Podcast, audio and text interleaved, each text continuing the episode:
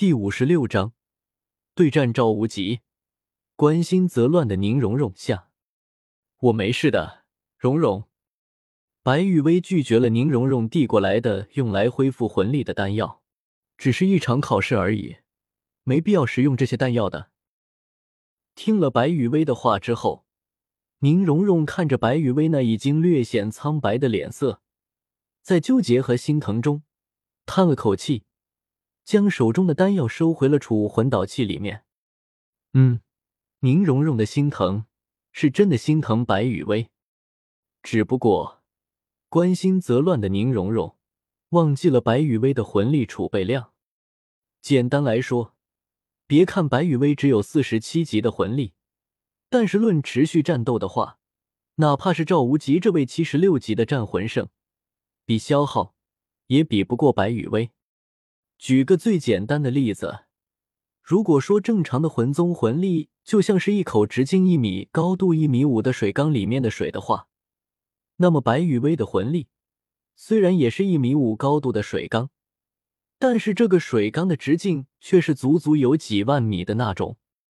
可可，所以说，别看白羽薇现在脸色略显苍白，一副魂力消耗过度的样子，实际上。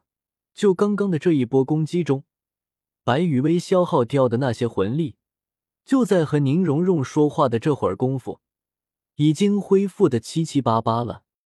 看着眼中满是心疼神色，宁荣荣，白羽薇眨了眨一双好看的美眸，薄唇轻启，借助着自己第二魂技的风属性掌控能力，将一句话送入了宁荣荣的耳中：“笨蛋荣荣，你是不是忘记了什么？”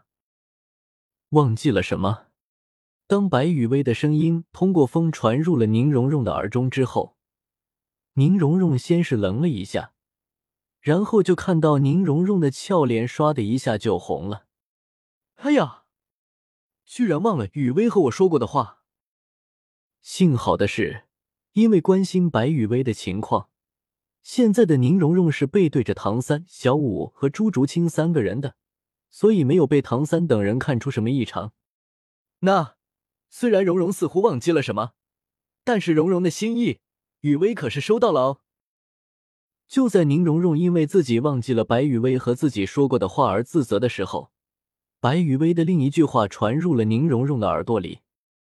听了新传入自己耳中的白雨薇的话，宁荣荣的小脸儿依旧有些红扑扑的，只不过这次不是自责。而是因为白雨薇说她收到了宁荣荣的心意，所以让宁荣荣感到很开心、很甜蜜。在确定了白雨薇是真的没事之后，宁荣荣终于放下了对白雨薇的担心，开始认真的演了起来。毕竟，白雨薇演的那么认真，宁荣荣是绝对不会允许因为自己的原因导致这场戏砸掉的。剩下的不到半炷香的时间。就在白雨薇的拖延中过去了，在这不到半炷香的时间里，白雨薇的魂力稍微恢复了一点之后，便是对着赵无极一顿烧烤盛宴。等到魂力消耗的差不多了的时候，白雨薇就操控着星月扇，承载着众人飞得更高一点，拉开了和赵无极之间的距离。在这个过程中，星月扇上面的几个人里面。唯一能给白雨薇帮上忙的，就是宁荣荣了。至于唐三、小五和朱竹清，完全就是三个跟在白雨薇和宁荣荣身后打酱油的纯混子。一炷香燃烧殆尽，白雨薇也操控着星月扇落回了地面。赵无极看着从星月扇上面下来的几个人，感觉自己的胸口有些发堵，心里面憋着一口让人非常郁闷的气。讲道理。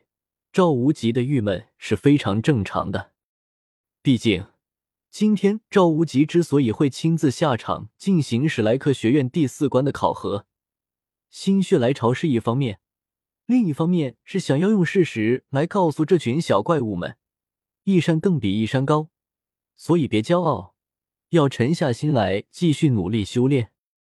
结果从战斗一开始。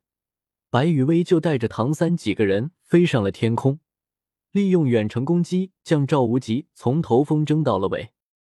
虽然赵无极的第四魂技定位追踪可以让赵无极拉近自己和对手之间的距离，但是赵无极的这个魂技可是有着距离限制的啊！一百米，一百米的距离就已经是赵无极这个魂技的极限了。如果是地面上的敌人，赵无极有把握利用这个魂技拉近自己和敌人之间的距离，然后干掉对方。但是面对着白羽薇这种在天上的对手，赵无极就是真的无奈了。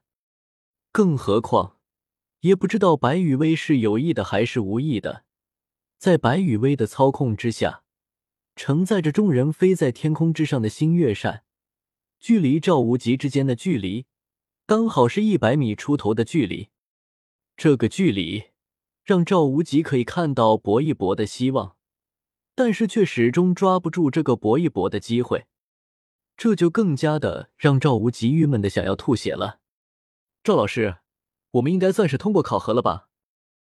收起了自己的武魂之后，脸色苍白的有些吓人的白雨薇，在宁荣荣小心翼翼的搀扶之下，努力的挺直了自己的身躯，看着眼前的赵无极。赵无极看着身前不远处的白雨薇。有些沉默了，脸色苍白的吓人，身体在轻微的颤抖中摇摇欲坠。明明已经魂力消耗过度，但却还是倔强的站在队伍的最前方，用精神、用意志、用生命来履行一位强攻系魂师的使命。只要我还没有倒下，我就不会让任何人靠近我的队友。一时间，哪怕是有着不动明王这个混号的赵无极，铮铮铁骨的好男儿。鼻子也有些酸酸的。赵无极相信，如果自己说出了考核没有结束的话，那么眼前这个叫做白雨薇的小丫头，即便是已经消耗到了极限，也会再次释放出自己的武魂，将他的队友们保护在他的身后。这一刻，赵无极对白雨薇的满意度和好感度直接拉满。然后，茶艺加八千。白雨薇喵喵喵，什么鬼？本仙女还没出力，怎么就有茶艺值进账了？因为突然跳出来的茶艺值而有些懵逼的白雨薇，认真的思考了一下，就明白了这八千点的茶艺值是来源于眼前的赵无极。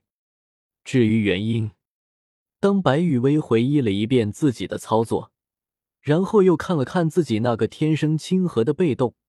顿时就明白了事情的前因后果。果然，一切的一切都是茶艺之门的选择啊！